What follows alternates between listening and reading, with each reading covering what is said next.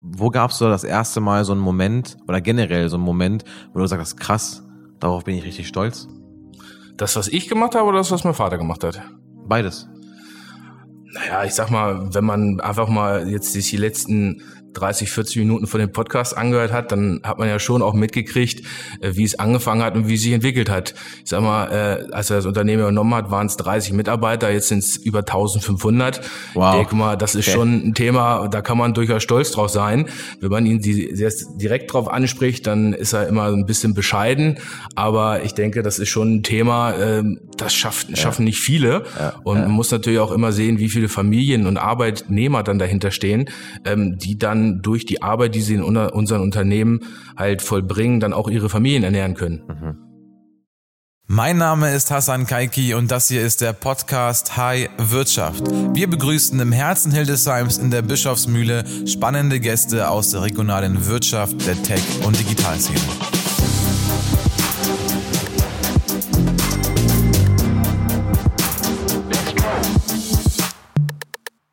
Ja, Neue Woche, neue Folge.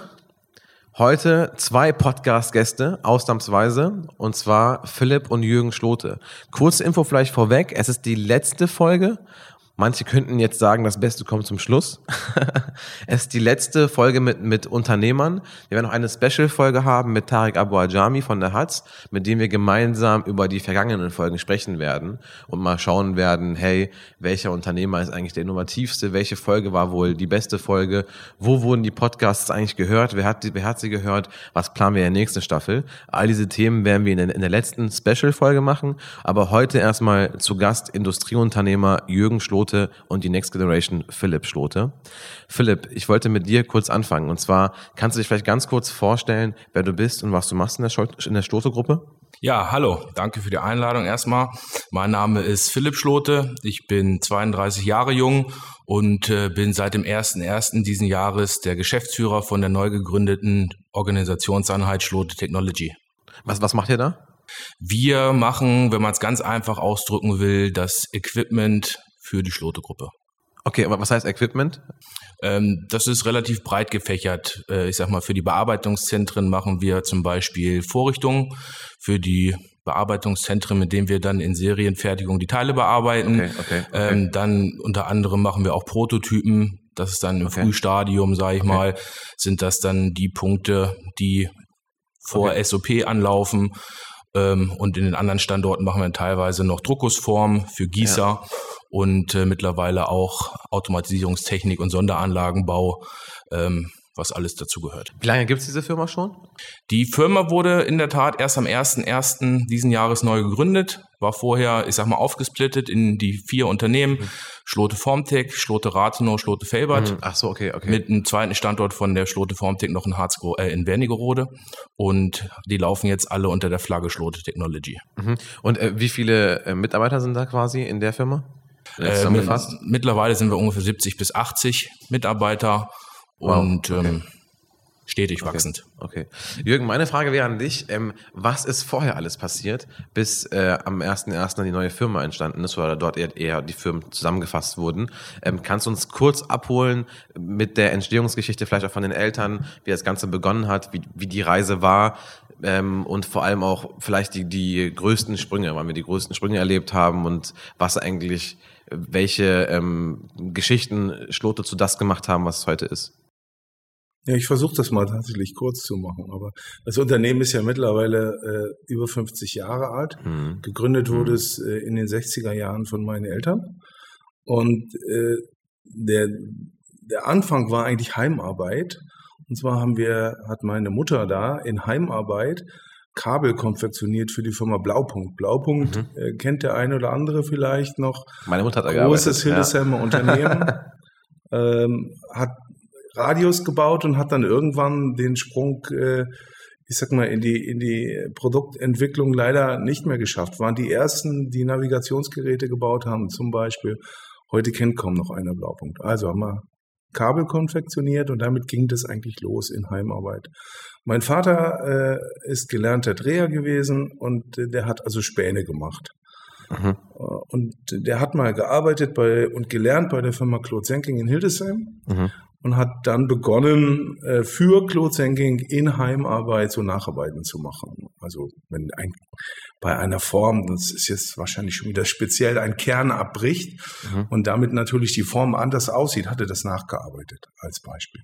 So ging das mal los in den 60er Jahren. Dann haben wir in den 70er Jahren äh, die ersten CNC-Maschinen äh, eingesetzt. Die waren damals noch, da war ich eben auch schon junge und war schon in der Werkstatt, die waren damals mit Lochstreifen noch. Also CNC-Maschinen mit Lochstreifen. Ich vermute, dass die junge Generation gar nicht mehr weiß, was ein Lochstreifen ist. Also mal Programme in Lochstreifen getippt und die haben wir durch mhm. die Maschine gezogen. Das waren die ersten CNC-Maschinen. Dann haben wir die gesamte Entwicklung mitbekommen, haben uns dann im Grunde genommen in den 80er Jahren äh, weiterentwickelt, erste größere Halle gebaut, 30 Mitarbeiter gehabt. Ähm, und bis 89 hatte dann das Unternehmen äh, knapp 40 Mitarbeiter und hat damals drei Millionen D-Mark Umsatz gemacht. Ich war 89 fertig mit meinem Studium und für mich stand dann die Frage offen, okay, was machst du denn jetzt eigentlich? Äh, bleibst du an der Uni oder gehst du woanders hin? Und äh, meine Eltern haben dann gesagt, Mensch, Junge, komm doch nach Hause. Mhm.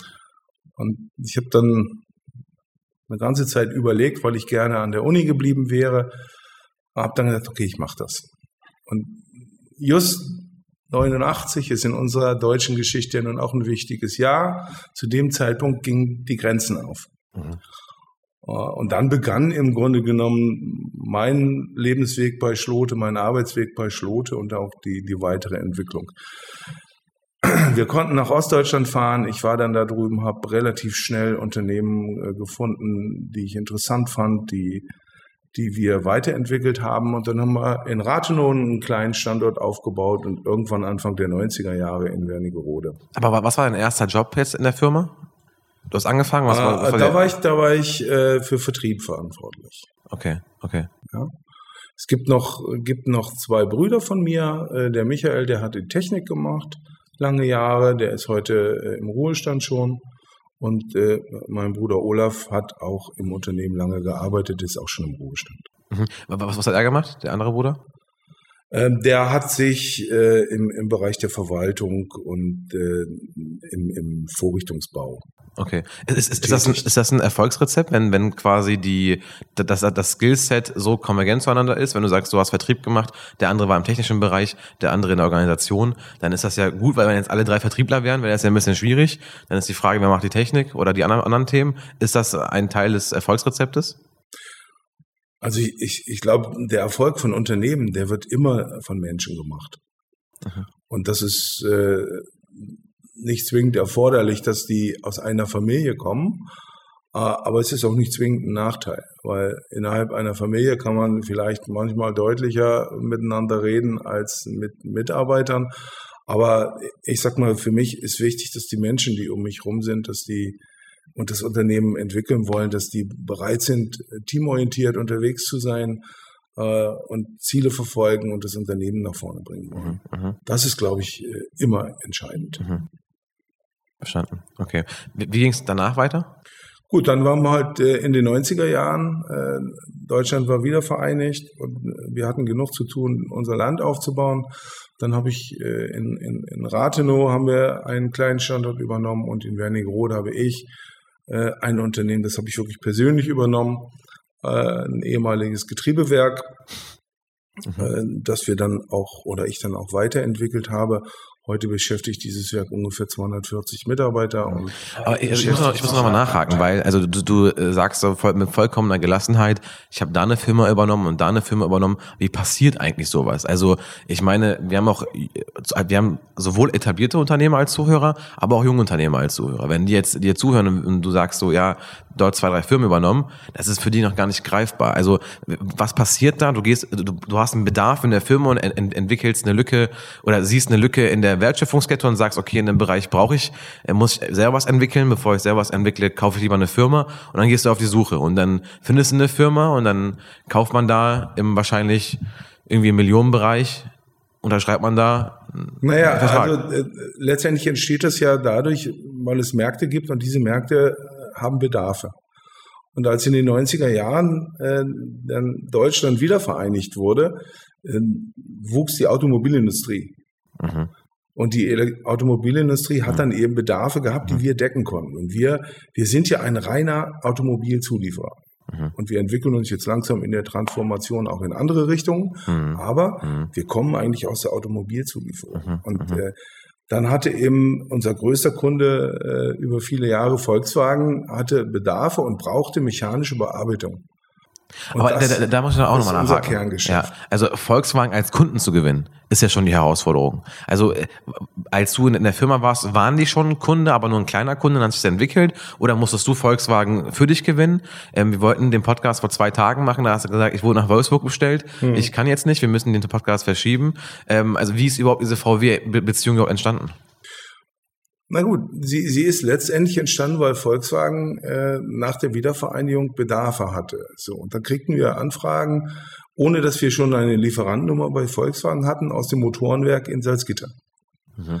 Und dann haben wir uns mit diesen Teilen beschäftigt und haben gesagt, ja, können wir für euch machen. Wir haben auch CNC-Maschinen. Und äh, ja, ich sag mal, wir, wir brauchen dafür 19 Mark. Damals Mhm. haben wir noch in Mark bezahlt, D-Mark. Mhm. Ja? So, und dann hieß es mir, ja, hört sich ganz interessant an, dann lasst uns mal reden, kommt mal vorbei, stellt euer Konzept vor und dann machen Mhm. wir das. Und es war im Grunde genommen ganz klassisch. Eine Anfrage, ein Angebot und dann, ja, wir brauchen das Teil, wir würden das bei euch bestellen. Krass, okay. Und so hatten wir dann im Grunde bei Volkswagen Klingt wie ein Märchen, wenn ich eine. Lieferantennummer. Ja.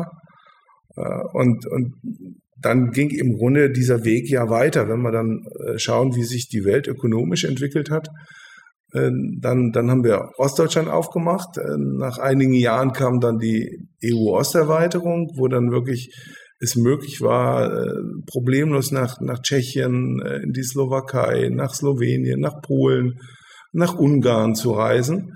Und äh, dann begann die Situation, dass auch diese Länder sich entwickelt haben. Und vor allen Dingen haben sie massiven Wettbewerbsdruck auf, auf uns gemacht als Unternehmen, weil Arbeit in diesen Ländern ja deutlich preiswerter war. Mhm. Mhm. Ja, als ich das erste Mal in Tschechien gewesen bin, das war im Jahr 1999, da hat ein Industriearbeiter in Tschechien umgerechnet ungefähr 450 D-Mark verdient. Mhm. Und vergleichsweise in Deutschland war es damals In Deutschland hat äh, in 99 ein Industriearbeiter schon locker 2000, 2300 Krass, Euro okay. brutto, immer Okay. brutto, ja, ja, ja, verdient. Das heißt, die Personalkosten in Osteuropa äh, waren ein Viertel. So, was ist passiert? Äh, unsere Kunden sind natürlich nach Osteuropa gerannt. Und plötzlich hatten wir Wettbewerbsdruck ohne Ende. Mhm. Und wussten ehrlich gesagt manchmal gar nicht mehr so richtig, Mensch, wie sollen wir die Preise noch erreichen? Mhm. Also war der Das war, das, war jetzt, das, war, das war jetzt in welchem, in welchem Jahr? Das war im, im Jahr 1999. Also in, Okay. in den 90er Jahren haben wir ja sehr viel damit zu tun gehabt, die, die, die Wiedervereinigung zu strukturieren in Deutschland. Und die, die Ökonomie hat sich daran entwickelt, die Bedarfe stiegen, weil wir ja mehr Verbraucher hatten. Mhm. Und äh, dann kam eben die Situation, äh, dass es weiter Richtung Osten ging. Mhm. Und dann hatten wir noch mehr Konsumenten in diesen Märkten. Also noch mehr Nachfrage und, und, und das Angebot musste ja auch steigen. Das heißt aber, da war Philipp acht Jahre alt, also da war der Papa nicht oft zu Hause. Das kann ich so bestätigen. ja, okay. Das ist ja häufig das Los von, von, von Unternehmern, ja, dass sie ist immer die, die, die, mindestens die zweite Frau ist das Unternehmen. Ja, Ja. ma- manchmal ist es auch andersrum. ja, ja, ja. Und äh, man ist dann eben sehr, sehr gebunden und, und, und man hat Verantwortung. Ja. Und, dieser Verantwortung muss man Ja. gerecht werden. Ja. Und es gibt genügend Situationen, in, in der man das verflucht. Es, es, es gibt Situationen, in der man Entscheidungen treffen muss.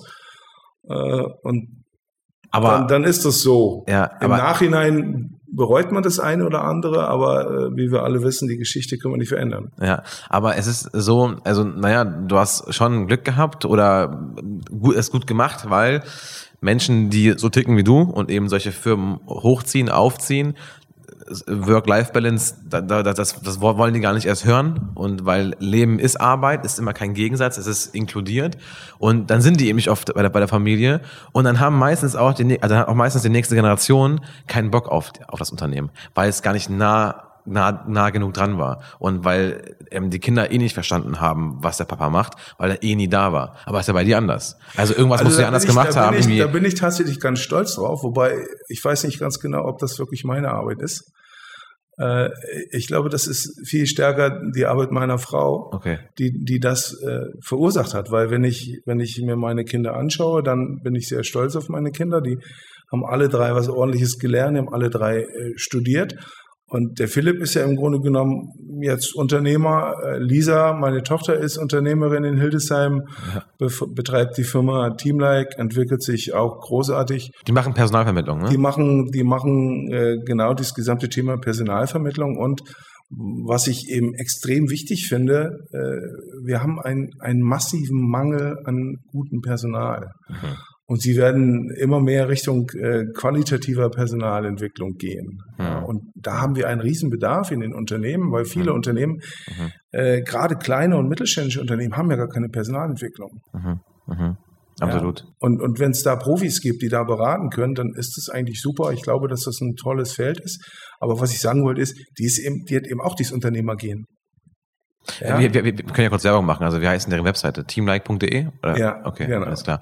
Ähm, Philipp, was war eigentlich dein erster Job in der Stoto-Gruppe? Also Also hast du mein irgendwie als- erster Job, also damals, als ich wahrscheinlich noch zur Schule gegangen bin, in den Ferienjob. Sommerferien, sechs Wochen, damals noch unverkettet an der Anlage, acht Stunden, Teile auflegen, ablegen. Okay. Ähm, das waren so die ersten Erfahrungen. Das habe ich über drei, vier Jahre gemacht, immer in den Sommerferien ein bisschen Geld dazu verdient. Mhm. Und ähm, ja, es hat mich auf jeden Fall weitergebracht, kann ich im Nachhinein sagen. Okay, wir waren zuletzt bei, bei, äh, im Jahr 1999 und jetzt kommen die, glaube ich, die super spannenden Jahre, weil jetzt macht ihr, glaube ich, große Sprünge. ja die, kommen, die, die kommen dann tatsächlich auch. Aber vielleicht nochmal ganz kurz zu dem, was wir davor hatten. Äh, der, der, der Philipp Unternehmer gehen, äh, die Lisa Unternehmer gehen und äh, meine Tochter Antonia, die unsere Tochter Antonia, die, die lebt in Berlin und die, die hat eher ein Kommunikationsgehen, die macht also Unternehmenskommunikation. Mhm.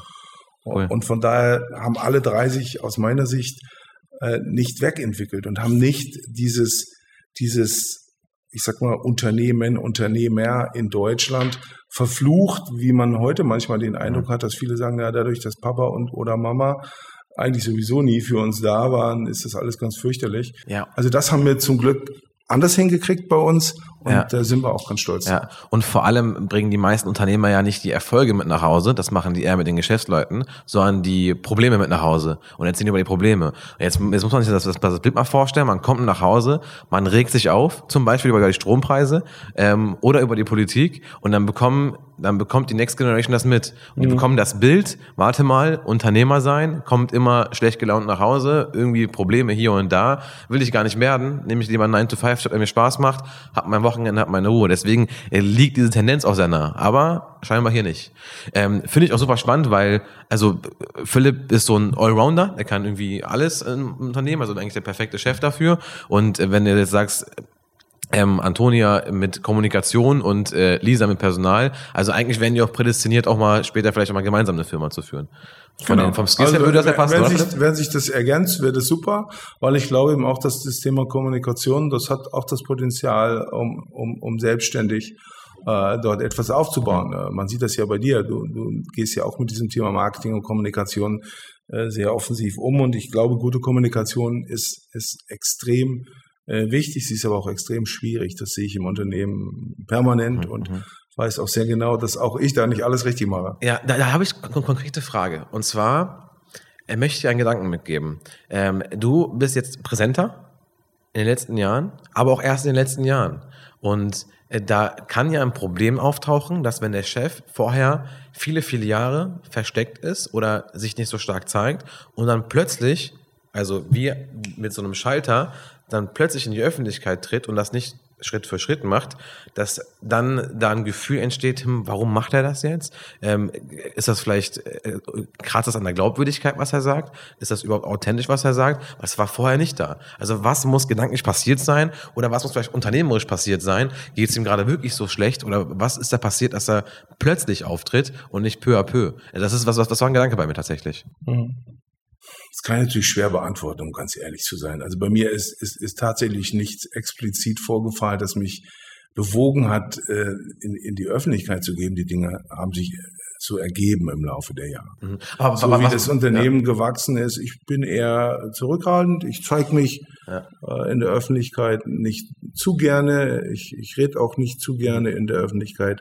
Aber wenn es notwendig ist, tue ich das und ich hoffe, dass das auch richtig verstanden wird. Mhm, mh. ja, und von daher kann ich die Frage eigentlich gar nicht abschließend beantworten. Also keine Ahnung, es hat für mich keinen Impuls gegeben, der dafür gesorgt hat, das äh, zu machen. Ich habe mich in, in, in dem Rahmen, in dem ich das zeitlich hinkriegte, auch hier beim Arbeitgeberverband äh, engagiert äh, und natürlich auch Kontakte geknüpft und Netzwerke äh, aufgebaut und genutzt. Das hat vielleicht auch mit dem Wandel der Zeit zu tun. Mhm, verstehe. Ja, weil eben auch Kommunikation wichtiger wird, ne? Also vielleicht ging es damals viel stärker um die letzten Euros in der Preisverhandlung und jetzt ist es eben eher vielleicht eine Marke aufzubauen und deswegen stärker zu kommunizieren. Mhm. Okay, jetzt müssen wir nochmal letzten Jahr nochmal zu Ende denken. Ähm, wir waren zuletzt in Tschechien. Genau. So, dann wir das Unternehmen in Tschechien aufgebaut. Das begann dann äh, Anfang der 2000er, äh, weil einfach Tschechien auch industriell ein durchaus interessantes Land ist. Und wir haben eine gemeinsame Grenze. Und äh, Tschechien hat auch eine, eine gute Industriehistorie. Wie viel habt ihr dort investiert? Bauvolumen? in das gesamte Unternehmen mittlerweile sicherlich 25 bis 30 Millionen Euro. Und dort steht eine wunderschöne, tolle Produktionshalle mit, mit super Technologie. Wir beliefern von dort äh, sehr stark das Werk äh, von der Firma Audi in, in äh, Győr, das ist in Ungarn. Mhm. Also die Produkte, die wir dort machen, das ist vielleicht auch noch eine wichtige Botschaft. Die kommen nicht zurück nach Deutschland. Also ich bin nicht nach Tschechien gegangen, um dort mit billigen Löhnen billige Teile zu machen und in Deutschland Jobs äh, zu zerstören. Ah, sondern, okay, das ist echt wichtig. Ja, okay. Sondern wir sind, wir sind nach Tschechien gegangen, um dort auch unsere Kunden, die ja auch nach Tschechien, in die Slowakei, nach Polen, nach Ungarn gegangen sind, mhm. um unsere Kunden dort in diesen Märkten auch zu bedienen. Ja, da denke mal, auch das ist, ist, ist ein Teil der Wachstumsgeschichte. Also es war keine keine reine Kostentreiberei, sondern es war klar, wir mit unserem Marktsegment konnten Produkte, die wir in Deutschland herstellen, nur schwer an einen Kunden äh, wie, wie Volkswagen oder Audi oder Scheffler äh, in, in Osteuropa verkaufen. Mhm. Weil die wollten ihre Zulieferstruktur natürlich im Umfeld haben. Und den Weg sind okay. wir dann gegangen. Okay. Was kam danach? Was war der nächste große Schritt nach Tschechien? Äh, nach Tschechien kam dann äh, relativ schnell ein Werk in Saarbrücken. Das äh, ist das erste Mal gewesen, dass wir auch ein Werk übernommen haben als Zulieferer für die Firma ZF. ZF ist ein Klar, großer Getriebebauer. Ja. Da gibt es aber einige Hildesheimer Unternehmen, da gibt es einige Hildesheimer Unternehmen, die von denen ja fast schon abhängig sind, ne? weil die einfach so groß sind und so viel einkaufen. Ja. Habt ihr auch, habt ihr eigentlich auch eine Kundenabhängigkeit? Also habt, habt ihr auch einen, äh, großen Kunden, der 15, 20, 25 Prozent eures Umsatzes ausmacht? Ja, natürlich. Wenn man guckt, guck, guck dir die Automobilindustrie an, dann weißt du, wer dort ist.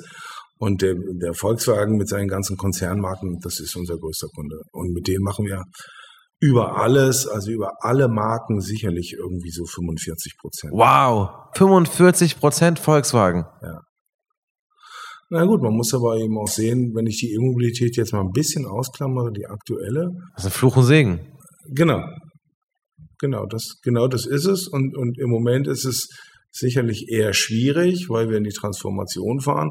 Aber es gab Zeiten, da war in, in 70 Prozent aller Volkswagen-Fahrzeuge, Konzernfahrzeuge in Europa, war irgendein Teil von uns drin. Aber habt ihr denn die Möglichkeit, also jetzt aus, aus Sicht der äh, der Produktentwicklung, ähm, eure Produkte viel mehr in kleinere Betriebe in den Mittelstand reinzudrücken. Also dadurch, dass ich bei ein paar Industrieunternehmern mal mitsitzen darf in, in den Vorstandssitzungen oder sowas, dann gibt es schon bei den Unternehmen der Unternehmensgröße von 500 bis vielleicht maximal 5000 Mitarbeitern, ähm, gibt es schon den Ansatz als Strategie für die nächsten fünf Jahre. Wir wollen erstens diversifizieren, vielleicht nicht nur Automobil, sondern auch andere Branchen.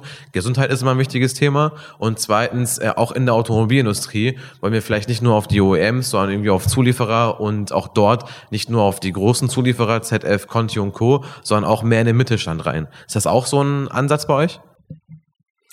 Naja, also die, wie, wie kann ich die diversifizieren? Die Frage stellt sich natürlich ständig. Ja, also mit, mit welchen Kunden werde ich in Zukunft äh, mein Geschäft machen können? Und ja, wir beliefern auch viele, viele Zulieferer, also Continental, Magna, ZF. Das sind, das sind auch unsere Kunden. Und wir beliefern auch äh, oder arbeiten auch mit Gießereien zusammen. Mhm. Viele Gießereien in, in, in Deutschland und Europa, mit denen wir Projekte zusammen machen. Also das mhm. geht eigentlich, geht es immer über die Lieferantenkette und dann geht es über das Bauteil, was gebraucht wird. Mhm. Na, und mhm. außerhalb der Automobilindustrie, das sind ja genau die Themen, wo im Moment viele hingucken. Durch die E-Mobilität werden deutlich weniger Teile benötigt. Ein E-Motor hat 70 Bauteile, ein Verbrenner hat, ich weiß gar nicht, mehrere hundert. Mhm. Ja, und da ist völlig klar, da bleibt was auf der Strecke. Und die Unternehmen, die jetzt, äh, wo im Grunde genommen das äh, Geschäftsmodell nicht mehr funktioniert, weil die, die Produkte nicht mehr gebraucht werden, ist ja mhm. ähnlich wie mit der Dampflok. Mhm. Ja, die schaffen es entweder sich zu transformieren mhm. oder sie werden vom Markt verschwinden. Mhm, verstehe. Das ist eine relativ äh, einfache Gleichung, die es da gibt. Ja. Und wir gehören im Grunde genommen zu denen, die eben auch mitten in der Transformation jetzt sind. Wir mhm. haben tolle neue Projekte in der E-Mobilität. Wir liefern Bauteile für den Antrieb von dem neuen äh, äh ID-Bus. Wir cool. liefern Bauteile äh, für, für weitere neue E-Fahrzeuge, die demnächst auf dem Markt sind. Wir liefern Bauteile für die EQC-Baureihe vom Daimler. Äh, also wir sind da schon unterwegs. Wir haben mhm. für den neuen Fünfer die Vorderachs-Schwenklager, die wir Aber das klingt alles sehr zuversichtlich. Also wenn ich äh, den Namen Sturze mal in den Raum werfe, dann kommt eigentlich immer so ein negatives Bild. Die kämpfen seit Jahren um das nackte Überleben und äh, die, die, die haben es gerade schwierig. Aber das, was du gerade sagst, das gibt mir richtig Zuversicht. Also das ist gar nicht so, wie es so bisher wahrgenommen wurde. Naja, es ist, also es ist schon tatsächlich ein Kampf. Das, das muss man so deutlich sagen, weil die, sie müssen ja ein Unternehmen von 100 Prozent äh, Verbrennerantrieb umstellen auf äh, andere Produkte. Ja. Aber gut, also Probleme gibt's immer und Lösungen gibt's auch immer. Ja, also wir, wir, wir gehören ja auch zu denen, die immer nach Lösungen suchen. Das Problem ist nur, wenn sie komplett auch in, in alten Technologien, in Anführungsstrichen, ja, äh, investiert sind, dann müssen sie eben auch schauen, wie sie damit umgehen. Wir müssen unsere Technologien in die Transformation mit aufnehmen und äh, das schaffen wir im Grunde genommen äh, ganz gut. Mhm. Ja. Ah, ah, ich muss da noch mal einmal nachhaken, aber dann gehen wir weiter von Saarbrücken weiter. Aber ähm, äh, wenn du jetzt sagst Transformation und eben Technologie, ähm, Philipp, vielleicht auch bei, bei dir in der Firma, ist in, inwiefern spielt ähm, AI, also künstliche oder KI auf Deutsch gesagt, ähm, eine ne Rolle und und auch Robotik vielleicht? Benutzt ihr sowas schon? Ja, natürlich. Also ich sag mal, gerade wenn wir jetzt den Peripheriebereich von so Automation uns angucken, äh, da arbeiten wir schon stark auch mit Automatisierungstechnik, sei okay. es dann äh, mit voll verketteten Anlagen, die dann automatisiert über einen Roboter bestückt werden, ähm, aber natürlich dann auch in der Endkontrolle, was mein Vater schon erwähnt hatte, zukünftig dann auch mit dem Thema KI, mhm. ähm, dass mhm. dort eventuell dann oder dass dort dann Bauteile automatisiert geprüft werden können. Mhm. Okay, verstehe. Sehr gut. Okay, jetzt, wir waren zuletzt in Saarbrücken und was kam als nächstes? Gut, nach Saarbrücken kam dann im Grunde genommen äh, China. Ja, darauf habe ich gewartet.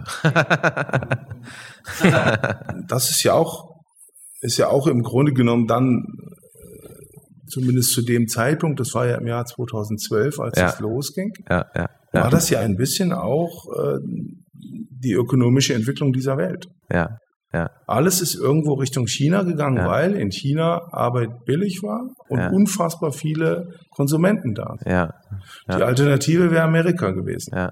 Ich habe mich damals mit beiden Ländern beschäftigt und äh, tatsächlich äh, hatte ich vor beiden Themen einen riesen Respekt. Aber wir haben uns für China entschieden, beides hätten wir nicht tun können gleichzeitig. Hm. Es gibt viele Mittelständler, die haben sich in, in, in den USA die Finger verbrannt und haben es nicht geschafft. Verzockt, ja. Und ich bin froh, dass wir es nicht gemacht haben, weil China ist im Grunde genommen bis heute durchaus äh, eine Erfolgsgeschichte.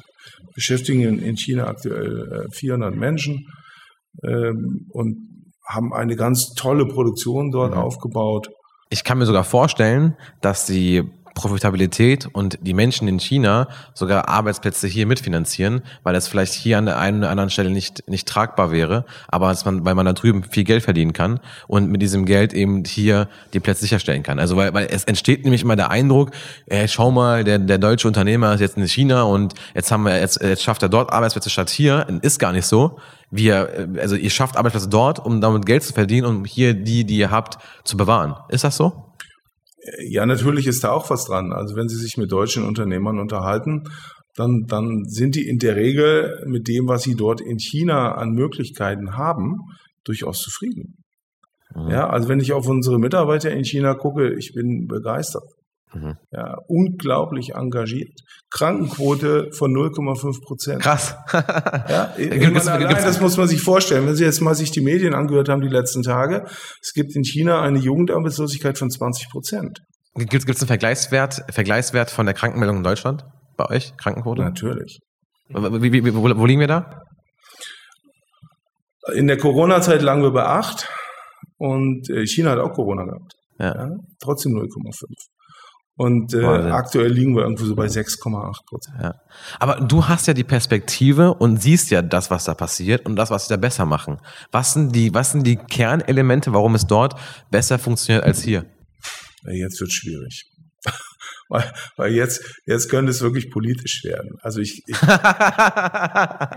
es, ist, es, es ist einfach ein komplett anderes Land. Es ist ein Land, das im Grunde genommen diktatorisch geführt wird. Und das sind die Menschen dort gewohnt und das ist auch für die völlig okay.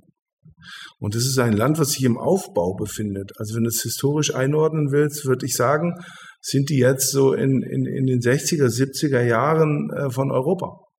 Findest du? Von dem Feeling der Menschen. Okay. Aber, aber, sie finden Arbeit, sie können Geld verdienen, sie können konsumieren, es geht nach vorne, das Land steht positiv da. Aber wenn wir uns deren BIP anschauen, dann sind die da deutlich weiter. Ja, aber die, es geht um den Einsatz der Menschen. Wie die Menschen dort ticken und wie sie agieren. Also die Arbeitsmoral. Genau. Okay. Ja, es, es, es ist einfach, es ist einfach nicht wirklich zwingend vergleichbar, mhm. weil es dort andere Regeln gibt als bei uns. Äh, Philipp, wie oft warst du in China? Ähm, als das Werk aufgebaut wurde im Jahr 2013, war ich für vier Monate dort und habe quasi den, die ersten Schritte vor Ort direkt mitbegleitet. Hm. Was ist da unterschiedlicher, wenn man mit Chinesen zusammenarbeitet? Was ist da anders?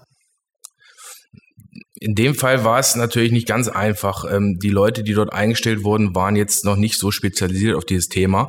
Von daher waren sehr viele Expats aus Deutschland zur Aufbauzeit auch mit drüben und haben dann natürlich den Chinesen die Anweisung gegeben, was zu tun ist. Und ähm, ich sag mal, nach, nach kurzer Zeit war das dann wirklich auch ein Hand-in-Hand-Arbeiten mit den, mit den chinesischen mhm. Kollegen. Gibt es ähm, Charaktereigenschaften oder irgendwie Arbeitsmoralitäten, wo du sagst, äh, das mach, da ticken die Chinesen anders? Ähm, keine Ahnung, dass man, also ich habe mal so einen Workshop gehabt und da habe ich gelernt, wenn du mit Russen verhandelst, darfst du niemals im ersten Schritt direkt über die Preise sprechen. Du musst erstmal eine halbe Stunde mit denen gequatscht haben, bis du ins Geschäft rein darfst. Gibt es da irgendwie auch so Charaktere in, in China, oder Eigenschaften, die man wissen muss in China, wie man sich da verhält?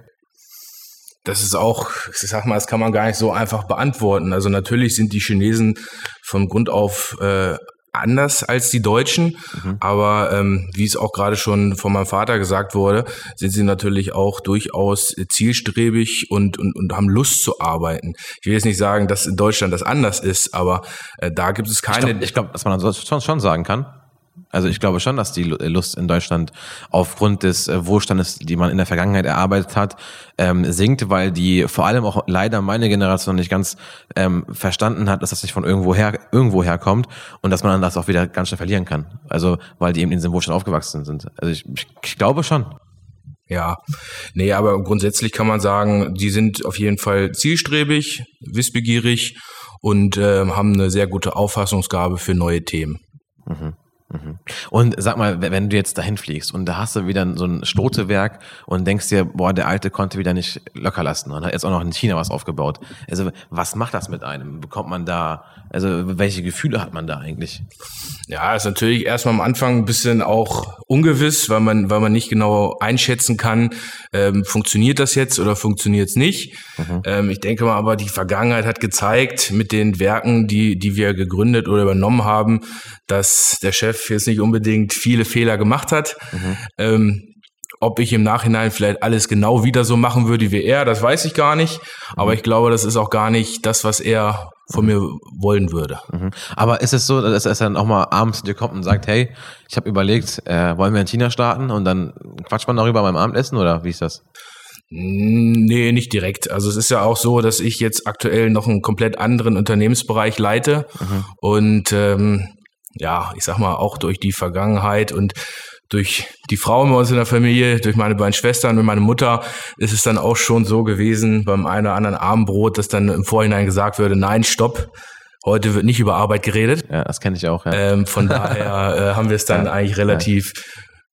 gut geschafft, das dann auch an gewissen Tagen zu lassen. Aber natürlich ist das immer endet, Gesprächs endet, endet selten gut. endet selten gut auch. und ist oft halt Gesprächsthema Nummer eins, ja. weil man halt auch den Großteil ja. seiner, seiner der Tageszeit mit sich mit diesen Themen ja. beschäftigt. Und ähm, natürlich gibt's auch noch andere Berührungspunkte. Wir reden sehr gerne über Sport, sei es Fußball. Zum Glück, das haben wir nicht. Zum Glück. Ja.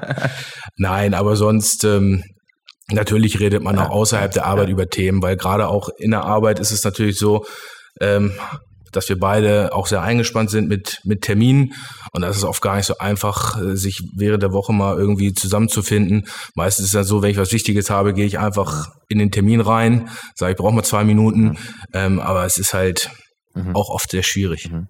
Aber also es ist, hat auch extremen Vorteil, also weil man sich einfach dann so oft und so nah an der Familie ist. Also wir, ich bin ja in zwei Betrieben und ich bin eigentlich wenn ich ehrlich bin, nur aus dem Grund im Familienbetrieb äh, da noch als Co-Geschäftsführer unterwegs, weil ich weiß, wenn ich da arbeite, da ist mein Bruder da, da ist mein Vater da, meine Mama kommt ab und zu uns besuchen und die Familie ist da eben. Und wenn ich das nicht hätte, dann würde ich, glaube ich, nur einmal im Monat sehen, aber aufgrund des Familienunternehmens bist du auch irgendwie ein Stück weit gezwungen und, und auch. Nein, gezwungen auf keinen Fall. Also das, das wurde wirklich von Anfang an klar kommuniziert. Äh, mein Vater hat am Anfang sogar gesagt, er hätte es lieber, wenn wir was anderes machen. Okay. Ähm, ich habe dann aber gesagt von vornherein, ähm, ich würde gerne Wirtschaftsingenieurwesen, Maschinenbau studieren, finde dieses Thema interessant mhm. und will mich auf jeden Fall dahin entwickeln. Mhm. Und ähm, mhm. ja, ich denke mal, bisher ist es auch gar nicht so schlecht gelaufen. Äh, gab es, jetzt hast du aber auch schon viele, viele Jahre Stote miterlebt. Äh, wo gab es so das erste Mal so einen Moment oder generell so einen Moment, wo du sagst, krass, darauf bin ich richtig stolz? Das, was ich gemacht habe oder das, was mein Vater gemacht hat? Beides. Naja, ich sag mal, wenn man einfach mal jetzt sich die letzten 30, 40 Minuten von dem Podcast angehört hat, dann hat man ja schon auch mitgekriegt, äh, wie es angefangen hat und wie es sich entwickelt hat. Ich sag mal, äh, als er das Unternehmen übernommen hat, waren es 30 Mitarbeiter, jetzt sind es über 1500. Wow. Ich denke mal, das ist okay. schon ein Thema, da kann man durchaus stolz drauf sein. Wenn man ihn direkt drauf anspricht, dann ist er immer ein bisschen bescheiden. Aber ich denke, das ist schon ein Thema, ähm, das schafft, ja. schaffen nicht viele. Ja. Und man muss natürlich auch immer sehen, wie viele Familien und Arbeitnehmer dann dahinter stehen, ähm, die dann durch die Arbeit, die sie in unseren Unternehmen halt vollbringen, dann auch ihre Familien ernähren können. Mhm. Und mhm. ähm, wir geben den Leuten eine Perspektive und sagen halt auch immer wieder, dass, dass unsere Mitarbeiter sind das Fundament des Erfolgs des Unternehmens. Und das muss jedem klar sein. Und wenn wir jetzt in Deutschland, so wie es aktuell läuft, da nicht irgendwann so den Switch kriegen, mhm. ähm, wird es auf jeden Fall für die nächste Generation, also für meine Generation und dann vielleicht auch für die nächste, schwieriger, als es in der Vergangenheit war. Aber gab es trotzdem noch einen, gab es einen Moment, ein Erlebnis, wo du sagst, ja, hier jetzt gerade, ich äh, fühl, darf gerade all meine Glücksgefühle fühlen. Also irgendwie, keine Ahnung, äh, vielleicht war es eine Werkseröffnung, vielleicht war es ein äh, Deal-Signing, vielleicht waren es neue Mitarbeiter, die dazugekommen sind. Ja, ich denke mal schon, dass man das so sagen kann, dass äh, der erste große Elektroauftrag von Volkswagen, das war schon was, wo ich gesagt habe, wow, das hätten uns vielleicht im Vorfeld auch nicht viele zugetraut, äh, dass wir diese Transformation auch wirklich mitgestalten und das äh, darauf war ich schon stolz. Mhm, mh. Und wo war es bei dir persönlich? Das kann ich gar nicht so genau sagen, weil ich ja jetzt auch noch nicht so lange in der Verantwortung bin. Ähm, ich habe das Unternehmen übernommen von meinen beiden Onkels und kann es schwer sagen, was jetzt, was jetzt da so das, das Beste war. Ich versuche halt einfach, ähm, das nicht so zu machen wie, wie, wie mein Vater, sondern ich versuche halt meinen eigenen Weg zu finden, um bestmöglich mit den Mitarbeitern auch diese Themen zu regeln. Mhm. Und ähm, was jetzt genau da, ich sag mal, der größte Erfolg war, kann ich gar nicht sagen. Vielleicht einfach, dass wir externes Geschäft generieren für einen Vorrichtungsbau, aber das ist, mhm. ja. Aber ist ja auch ungewöhnlich, dass du mit Anfang 30 äh, 70 Mitarbeiter führst. Und auch einen Umsatz verantwortest von, naja, wahrscheinlich 10 Millionen. 10 Millionen, ja, hätte ich gesagt. Ja, natürlich. Ich sag mal, der Sprung dorthin war natürlich auch groß. Da bin ich auch durchaus dankbar, dass ich dann die Chance gekriegt habe. Die hätte wahrscheinlich nicht jeder gekriegt. Das ja. weiß ich auch. Ja. Ähm, aber ich bin. Aber also, also du hast die Position aber auch nicht geschenkt bekommen. Also du musstest die Position auch, auch vorher erarbeiten und auch beweisen, dass du, also dein Vater musst du schon sehen und okay, ist er überhaupt dafür geschäftsfähig? Und scheinbar hast du den Test positiv bestanden. ja, ich denke mal, es wird noch so ein bisschen dauern, bis man das dann nachhaltig sagen kann. Okay. Aber grundsätzlich bin ich zufrieden. Die Arbeit macht mir sehr viel Spaß. Und ähm, ich kann da einfach meinen Ideen freien Lauf lassen, wie ich den Unternehmensbereich entwickeln will. Natürlich brauche ich dann immer nochmal die Hilfe oder die Unterstützung von meinem Vater, aber dafür hat er halt auch ja. äh, das eine oder andere ja. Jahr mehr Erfahrung auf dem Buckel als ich. Ja. Aber Jürgen, siehst du dich da, dass du, dass du da in fünf bis zehn Jahren eher als Berater unterwegs bist und dich da ein bisschen mehr zurückziehst? Auf jeden Fall. Also ich, ich habe das ja jetzt über 30 Jahre gemacht und ähm, auch wenn das manchmal den Einschalt hat, ich habe das gut weggesteckt. Also das, das kostet schon Energie, sowas aufzubauen. Ja, und, und von daher bin ich tatsächlich am das Ende. Das kann man dir gar nicht glauben, dass Energie gekostet hat. Weil du, weil du das mit so einer Gelassenheit erzählst, also da und dort Firmen gekauft, dann haben wir das gemacht und, und überall entstehen Probleme und, und es entstehen schon dramatische Probleme bei 50 Mitarbeitern. Und ich will nicht wissen, welche Verantwortung man trägt bei 1500 Mitarbeitern. Und da entstehen Probleme und da sind, werden vielleicht Arbeitsplätze irgendwie in Unsicherheit gebracht und dann trägt man das mit und, und muss dafür verantworten, dass Familien eben ernährt werden, wie Philipp es so schön gesagt hat. Und äh, also das ist, wie, wie schaffst du es, das so locker rüberzubringen? Das verstehe ich nicht. Naja, das ist ja äh, auch eine Entwicklung. Also man, man entwickelt sich ja auch als Mensch. Ja, also die, ich sage dann häufig, die Schmerzgrenze, die kann man immer weiter nach oben entwickeln. Mhm. Ja, und äh, letztendlich ist dann natürlich auch die Kunst, wie gehe ich denn mit diesem Schmerz um? Und wenn man dann sagt, es ist ja kein Schmerz, sondern es sind eben Probleme und Aufgaben, die entstehen im mhm. Unternehmen, dann ist es ja auch äh, die, die nächste Frage, wie schaffe ich das, die Organisation so zu entwickeln, dass sie mit diesen Dingen umgehen kann? Mhm. Und das ist im Grunde genommen die Herausforderung. Ja, Philipp, was ist Jürgens wichtigste, stärkste Eigenschaft im Unternehmertum? In einem Wort. Boah. Kannst du ja auch ein paar Sekunden dafür nehmen. Ja, also wir schwören auf dem, auf dem kalten Fuß, weil ich glaube, alles, was ich jetzt sage, kommt vielleicht dann nicht so gut an.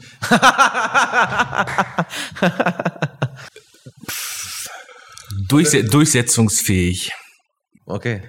Okay. Ja. Ist er, ist er meinungsstark? Absolut, ne? Auf jeden Fall. Ja. Ja, okay. Manchmal vielleicht auch ein bisschen beratungsresistent, aber okay. äh, das gehört dann auch dazu, dass man solche Entscheidungen. Ja, man muss ja auch Positionen haben. Das und, stimmt. Und, und, und, Positionen entstehen ja im Grunde genommen dadurch, dass man, dass man auch Wissen hat über Themen. Und äh, dann entwickelt sich eine Position und eine Meinung. Und von der muss man überzeugt sein. Und wenn man davon überzeugt ist, kann man sie auch äh, vertreten und verantworten. Bringt auch Klarheit. Ja. Bringt dann auch Klarheit. Ja. Ähm, ich könnte mir auch vorstellen, dass auch die Chinesen auch sowas lieben, ne? Dass da einer vorgeht und sagt, da geht's lang. Ja, natürlich. Ja, ne? Äh, das ist ja das, was ich eigentlich auch vorhin sagen wollte. Ja, es ist im Grunde genommen ist China eine Diktatur. Ja. ja? Und äh, mein, mein chinesischer Werkleiter hat zu mir gesagt, wir haben 2000 Jahre einen Kaiser gehabt. Und heute ist Xi unser Kaiser. Hm. Und es ist so.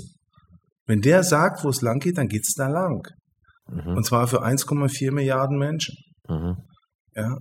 Also von daher äh, ist, ist, glaube ich, überall wichtig, und das sehen wir ja auch gerade in Deutschland.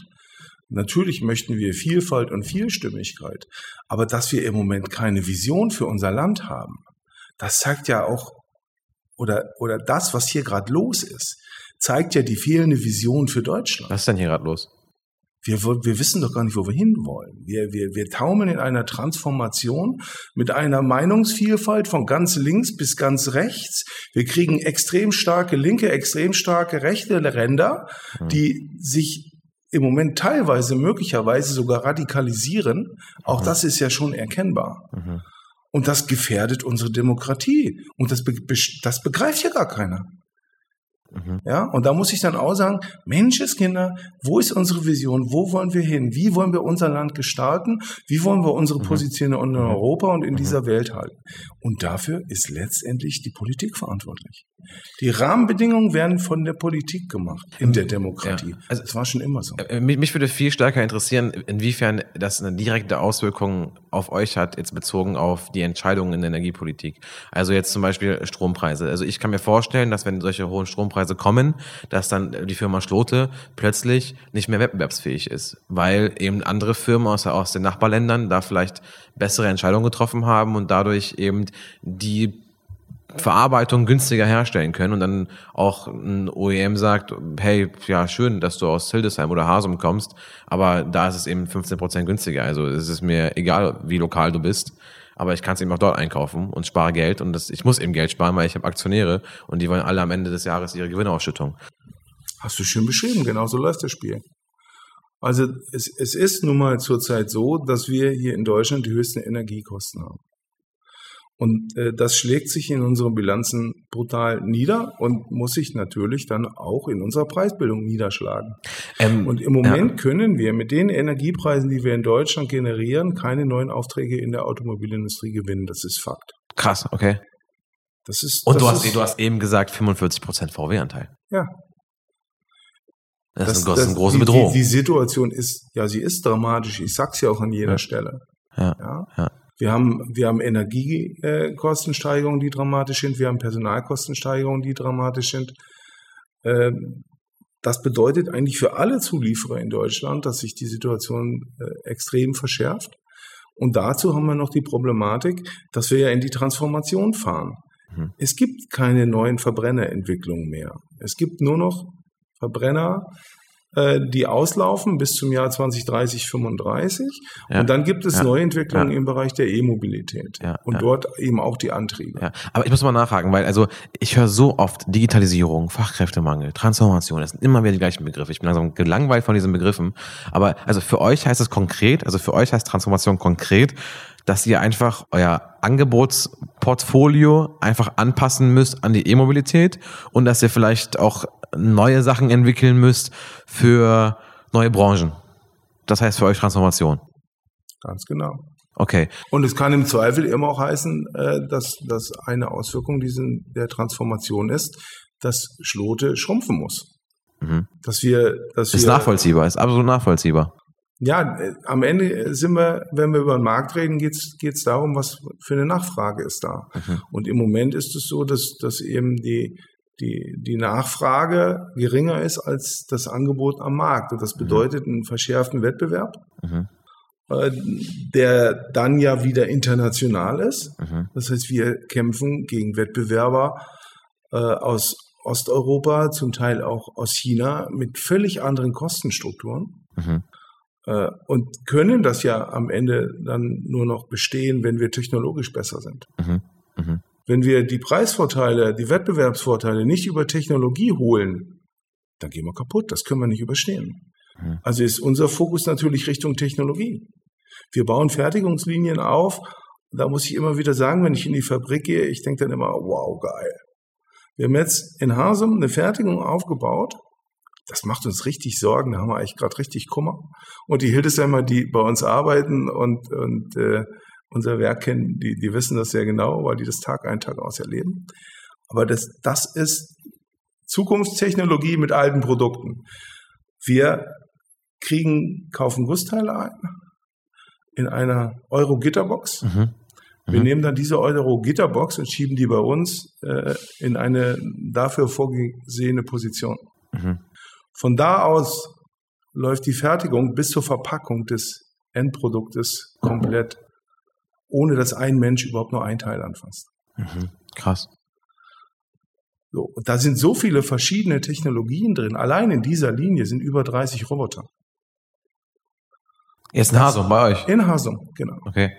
Das, das ist am Ende Innovation, das ist Technologie und das ist Transformation, technologische Transformation, die bei uns stattfindet. Mhm. Und die wird noch begleitet von vielen anderen Transformationen, weil du kannst ja nicht sagen, ich mache das einfach mal, sondern du musst erstmal entwickeln, wie geht denn das überhaupt? Mhm. Und wie kann ich denn überhaupt einen Teil hinten in eine Kiste verpacken und prüfen, ohne dass ich das überhaupt angefasst habe? Mhm. Und da kommen dann zum Beispiel solche Themen wie visuelle Kontrollen äh, ins Spiel, dass ich eben dann die Dinge so weit entwickle, dass ich mittels künstlicher Intelligenz digital sicher sagen kann, dieses Teil ist gut oder schlecht. Aber also, Überhaupt erstmal dahin zu kommen, ist ein Weg. ja, also die anderen drei Herren hier, Tim, Philipp und ich, wir sind mit Digitalisierung aufgewachsen. Aber du so als, ja, als vielleicht noch ein Stückchen konservativer Industrieunternehmer und äh, noch älterer Industrieunternehmer, ähm, also das, das muss ja für dich ein Wahnsinn sein, ne? wie krass sich das verändert hat. Also wenn du so überlegst, was haben früher die Menschen gemacht und was machen die Menschen jetzt nicht mehr und äh, bald nehmen die uns das, das Denken ab, die KI, bald, bald denkt die KI für uns. Naja, ich kann das nicht beschreiben. Auch das war ja eine Entwicklung, die ich persönlich durchgemacht habe. Hm. Also als irgendwann äh, im Jahr 10, 12, 13, 14 dieses Thema Industrie 4.0 kam, da war das für mich äh, genauso ein Fremdwort wie für äh, viele andere. Mhm. Dann habe ich begonnen, mich damit zu beschäftigen. Was ist denn das überhaupt? Mhm. Und wenn du, wenn du dann erfolgreich sein willst, dann musst du es irgendwann verstehen. Und dann musst du auch verstehen, was bedeutet das für unser Unternehmen. Und dann musst du daraus am Ende eben deine Konsequenzen ziehen und deine Lösungen für dein Unternehmen daraus bauen und daraus entwickeln. Und es gibt eine Vielfalt von Möglichkeiten. Und das wäre zum Beispiel meine Vision für Deutschland. Äh, Lasst uns dieses Thema Digitalisierung wirklich ernst nehmen, weil einen großen Teil davon haben die Amerikaner uns schon abgenommen. Das, was, was Google, Amazon, Facebook macht, das ist Wahnsinn. Das ist irre. Und das ist auch teilweise schon äh, am Rande von Legalitäten. Was, was genau meinst du Ja. da konkret? Der Umgang mit den Daten, die die dort Okay. äh, sich äh, besorgen. Also wir reden über Datenschutz und äh, die wissen gar nicht, wie es geschrieben wird, sage ich mal so ein bisschen Hm, hm, überzogen. hm. Aber für mich, für mich ist eigentlich entscheidend, dass wir, dass wir bei uns unseren Weg in die Digitalisierung beziehungsweise Industrie 4.0, was heißt das für ein Industrieunternehmen und was kann man damit anstellen? Philipp, sind Daten relevant für euch? Ja, natürlich. Also in allen Bereichen sind Daten wichtig, sei es vom Werkzeugverschleiß über Auswertung, die man fährt, ähm, was Personal Krankenstatistiken angeht, aber auch im Effizienzbereich kann man mit den Daten natürlich dann Auswertungen machen, um zu gucken, wie effizient und effektiv habe ich Auftrag XY abgeschlossen. Ja? Könnte man, also, habt, also seid ihr gerade dabei, jetzt einen, keine Ahnung, einen Datenmanager einzustellen oder, oder irgendwie der irgendwie jetzt die Daten alle aufgreift und einen Ist-Stand mal entwickelt? Oder wurde das jetzt vor fünf Jahren schon gemacht und ähm, jetzt gerade kann man schon sagen, hey, ähm, wir haben die, wir haben äh, unser Werk um 17 Prozent ähm, die Effizienz gesteigert, das können wir anhand dieser Daten auswerten.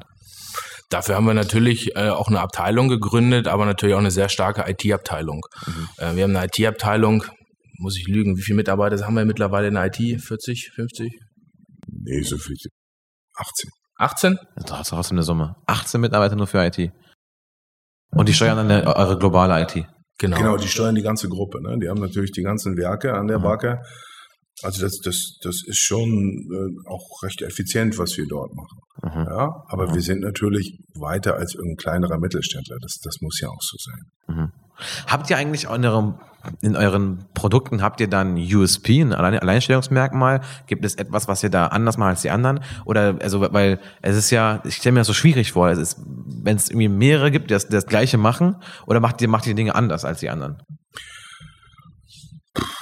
Dafür müsste man genau wissen, was die anderen machen. Also was, was wir aber wissen, ist, dass unser, unser, unser Unternehmenszweck ist eigentlich Präzisionsteile herzustellen. Äh, aus der Vergangenheit ist das immer so gewesen. Wir haben uns immer mit dem Thema der Bearbeitung beschäftigt. Das ändert sich jetzt auch gerade. Das ist immer noch unser Fokus. Aber wir, wir müssen auch äh, den Blick nach vorne richten und dann kommt eben das, die Bearbeitung, dann kommt die Montage von Bauteilen, dann kommt die Entwicklung von kleinen Komponenten. Und es kommt eben äh, das dazu, dass wir eben erkennen, dass durch die Digitalisierung Chancen entstehen, auch eigene Digitalisierungsprodukte zu entwickeln. Was heißt das?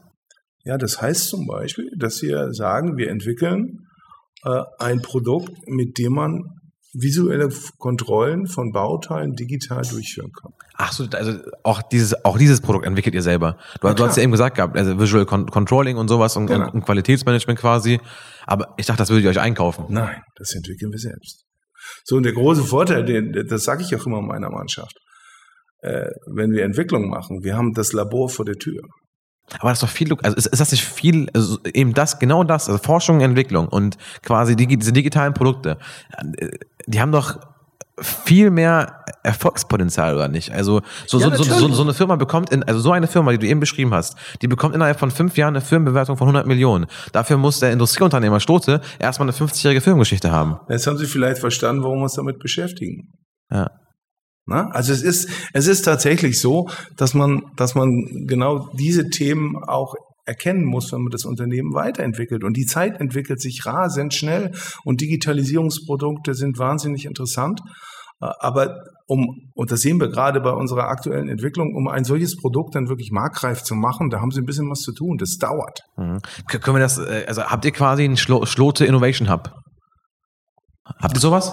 Ja, das, das heißt bei uns nicht tatsächlich so, aber äh, so in der Art Ja. äh, kann man das bezeichnen. Es gibt bei uns auch so technologische Awards, die wir machen. Hm. Also da kommen die, also habt ihr aber so ein Team, wo die hellsten Köpfe sich alle zwei Wochen zusammensetzen für eine Stunde und die machen sich Gedanken über die ähm, Trends und über die neuen Business Cases, die entstehen können? Das machen wir regelmäßig. Ja. Ja, Also okay. einfach diese, diese, dieser Austausch. Ja, aber es ist, es ist auch für den Mittelstand immer noch eine Aufgabe, äh, sowas in, in unternehmerische wiederkehrende Prozesse zu fassen. Mhm. Mhm. Ja, also auch das entwickelt sich ja im Laufe von Jahren. So, ein- so ein Konzern, der hat dafür einfach eine Abteilung, der kauft sich die tollsten und die besten Leute ein Mhm. und los geht das und da kommt meistens auch was Vernünftiges bei raus. Das läuft natürlich bei so einem Mittelständler wie uns anders. Mhm. Ähm, einer unserer Kunden, den äh, wir auch ab und zu mal betreuen dürfen, das ist Petrofair in Hildesheim. Ähm, ähm, habt ihr da eine geschäftliche Beziehung? Äh, nur sehr wenig, muss, Okay. ich, muss ich gestehen. Wir, wir hatten früher mehr. Äh, aber Petrofair macht ja auch viele Produkte für die Gießereitechnologie. ja, ja. Und wir sind ja im Grunde genommen kein Gießer. Ja, ja. Aber da ist ja auch ein Kunde ZF, also wahrscheinlich irgendwie die gleichen Sachen erlebt und die Genau, gleichen. der liefert relativ viel, äh, relativ viel an die ZF und ja, da wird sich eben auch viel ändern äh, in, in diesem Bereich. Aber Mhm. Ich sag mal, gegossen wird auch in Zukunft und ich vermute sogar in dem hochwertigen Bereich sogar mehr als in der Vergangenheit. Mhm. Weil die, die ganzen E-Mobilitätsantriebe, die sind aus Aluminiumdruckguss. Okay. Vorrangig. Es gibt ganz wenige, die dort ein Okay. anderes Verfahren wählen. Also Porsche Okay. und BMW haben noch ein Kokillenverfahren, aber die meisten machen Druckguss. Und ich glaube, aus Kostengründen und, und auch die Entwicklung wird es dahin bringen, dass man sicher die Themen in Druckguss machen kann. Und dann sehe ich bei Petrofair schon, äh, die werden, die werden mit Sicherheit so erfolgreich bleiben. Aber auch ihre Transformation durchlaufen, ganz sicher. Ähm, jetzt musst du ja aber auch am Tag sehr, sehr viele Entscheidungen treffen. Und auch immer dann, wenn meistens jemand nicht weiter weiß, musst du irgendwie sagen, jetzt geht's da lang. Ähm, hast du auch Menschen, wo du sagst, okay, das sind meine Berater oder ich habe mal einen Mentor gehabt oder ich habe was von meinem Vater gelernt oder also wo hast du de, de, diese Eigenschaften her? Also oder du hattest du überhaupt einen Mentor? Ganz schwer zu sagen. Es gibt, gibt viele wichtige Menschen in meinem Leben. Der, der, ganz oft denke ich, dass der wichtigste Mensch, glaube ich, war meine Oma, meine Großmutter. Echt? Okay. Ja. Die hat mir viel mitgegeben und die denke ich auch nach wie vor oft. Ähm, Was, was, was hat also was war so die Kernbotschaft von ihr? naja, gut, äh, Grundlagen. Meine, meine Großmutter war sehr christlich, was mich manchmal genervt hat, weil wenn ich sonntags nicht in die Kirche gegangen bin, dann gab es auch kein Mittagessen. Aber sie hat mir eben Grundlagen mitgegeben, die, die, die mich eigentlich auch geprägt haben für mein Leben. Also fleißig zu sein, äh, Mhm. konsequent zu sein, Dinge äh, wirklich auch, auch zu erledigen. Äh, sie hat immer zu mir gesagt, Junge, wie du in den Wald reinrufst, so kommt es auch wieder raus. Mhm. Und wenn man darüber nachdenkt, was da alles drinsteckt, Mhm. äh, dann, dann gibt dir das viele Grundlagen und viele Werte. Mhm. Und sie hat mich eben wirklich stark geprägt. Musste auch schon, äh, wenn ich bei ihr war, ich durfte immer mit den Garten. Das macht man als, als 10, 12-Jähriger, 14-Jähriger wahnsinnig gerne. Der Oma im Garten helfen oder die Zeitung morgens um sechs austragen, all solche Themen. Und da, da lernt man halt eine Menge. Und sie war immer äh, unfassbar großzügig und, und fair. Äh, Mhm. Da habe ich tatsächlich viel mitgenommen. Ansonsten Also viel, sehr, sehr, Mentoren, man, man hat, man, man lernt ja äh, in, in, in seinem Leben ganz viele Dinge. In, in verschiedensten Situationen. Also da könnte ich im Moment tatsächlich wirklich niemanden so richtig benennen, wo ich sage, das war derjenige, nach dem bin ich immer gestrebt oder in dem bin ich nah, dem habe ich nachgeeifert. Mhm, mhm. Aber äh, also äh, zumindest im menschlichen Umgang war da die Oma so ein bisschen charakterprägend. Krass. Krass. Äh, Wie viel Umsatz macht ihr generell? Jetzt die Schlosegruppe? Was macht der Umsatz? Wir werden dieses Jahr irgendwo, denke ich mal, so bei 260, 260, 270 Millionen ungefähr rauskommen. Mhm, mhm. Und habt aber dann zeitgleich, habt ihr derzeit eine Firmenbewertung von 370 Millionen. Die Firmenbewertung der Schlote, Schlote-Gruppe, Ja. die kenne ich gar nicht, ehrlich zu Mhm. Aber äh, also ihr habt ja irgendwie Anleihen rausgegeben für 6,75 Prozent, 25 Millionen. Wenn wir das jetzt hochrechnen würden, wären das 370 Millionen oder rechnet man das nicht so? Nee, das kann man so nicht rechnen. Ja, äh, nee. Okay. Eine, eine Firmenbewertung läuft ja anders ab. Da gibt es ja strukturierte Verfahren, wie ja, ein Unternehmen bewertet. und ja. äh, das hat auch äh, dann relativ viel mit den Gewinnen von Unternehmen Mhm. zu tun. Mit Profit, ne? EBIT, EBITDA oder Ja, EBT. Ja. Äh, und, und da ist tatsächlich äh, die Firmenbewertung, glaube ich, im Moment nicht ganz so lustig. Hm. Weil wir kommen eben aus drei Jahren Krise. Es war drei Jahre lang unfassbar schwer. Äh, ich glaube, wir haben uns recht gut geschlagen, wenn wir uns den Wettbewerb anschauen. Äh, aber, aber die Firmenbewertung, gerade von Industrieunternehmen, da sage ich auch nichts Geheimes, äh, die hat in den letzten drei bis vier Jahren extrem gelitten. Mhm. Mhm. Also äh, nachvollziehbar. Ähm, aber ihr, also ihr macht schon mi- mindestens die Hälfte des Umsatzes in Deutschland. Von den 260 Millionen. Ja, Ah, okay. Jetzt würde mich folgende Zahl interessieren. Und zwar die Profitabilität in China verglichen mit der Profitabilität in Deutschland. Weil ich sehr, sehr viele Industrieunternehmer kenne, die in Deutschland ein, zwei Prozentpunkte schreiben und in China 10, 12. Muss ja keine genaue Zahl nennen, aber es ist, aber passt das so vom, vom Feeling her. das passt, das, das passt in jedem Fall. Ja. Ja. Ja. So, und jetzt, jetzt müssen wir aber eben auch darüber nachdenken, wie wird denn das weitergehen? Ich bin persönlich davon überzeugt, äh, dass die Beziehung zwischen China und Deutschland, es laufen ja gerade aktuell Konsultationen und Mhm. äh, die Chinesen, bei denen muss man immer zwischen den Zeilen lesen, Mhm. äh, die zeigen uns gerade sehr genau, dass sie nicht einverstanden sind damit, wie wir uns gerade verhalten. Mhm. Und wir merken als Unternehmen durchaus auch in China, dass sich das Klima verändert. Ja, man muss das auch immer neutral ausdrücken, äh, weil, weil man muss sehr vorsichtig sein, was man in dem Zusammenhang sagt Mhm. mit China. Mhm. Aber es verändert sich etwas. Und das hat auch was damit zu tun, wie wir uns hier verändern und wie wir glauben, dass wir die Welt verändern können. Äh, Ich, ich sehe das durchaus kritisch, aber als Unternehmer kriegt man ja dann immer sehr schnell nachgesagt, man ist da eigentlich nur gewinnorientiert unterwegs. Also ich glaube, das kann ich von mir sagen, das bin ich nicht. Ich bin da eigentlich eher entwicklungsorientiert unterwegs, weil wir müssen gemeinsam schauen, wie wir äh, sowohl die, die Ökonomien als auch die Gesellschaften weiterentwickeln. Und da sind wir halt sehr unterschiedlich und wir müssen auch Unterschiede aushalten. Mhm. Und was ich im, im Moment erkenne, ist, dass wir glauben, wir können mit unseren Ideologien die Welt verbessern. Also sorry. Mhm. Ich finde das extrem wichtig, dass du sagst, das, was du gesagt hast. Also vor allem, wir müssen unterschiedliche Meinungen aushalten. Dieses Aushalten. Das finde ich, also eben hat auch mal äh, Sanjay auch mal im Podcast gesagt, eben quasi akzeptieren und auch tolerieren. Und die dürfen auch im Raum bleiben, die müssen den Raum nicht verlassen. Also ich glaube, dass, dass das wahnsinnig wichtig ist. Und, und ganz schlimm finde ich äh, wirklich, weil wir da ja auch geprägt sind, ja, also ideologische Entscheidungen. Mhm. Auf höchster ja, politischer Ebene halte ich persönlich für falsch. ja. Mhm. Wann warst du das letzte Mal in China? Oh, das ist schon lange her. Ich war, die haben ja im Grunde genommen jetzt erst wieder geöffnet. Ja, Äh, ja. ich war 2019 das letzte Mal dort, kurz vor der Pandemie. Ja, ja. Ich, ich sag mal so ein bisschen sarkastisch, ich bin gerade noch rausgekommen. Im November.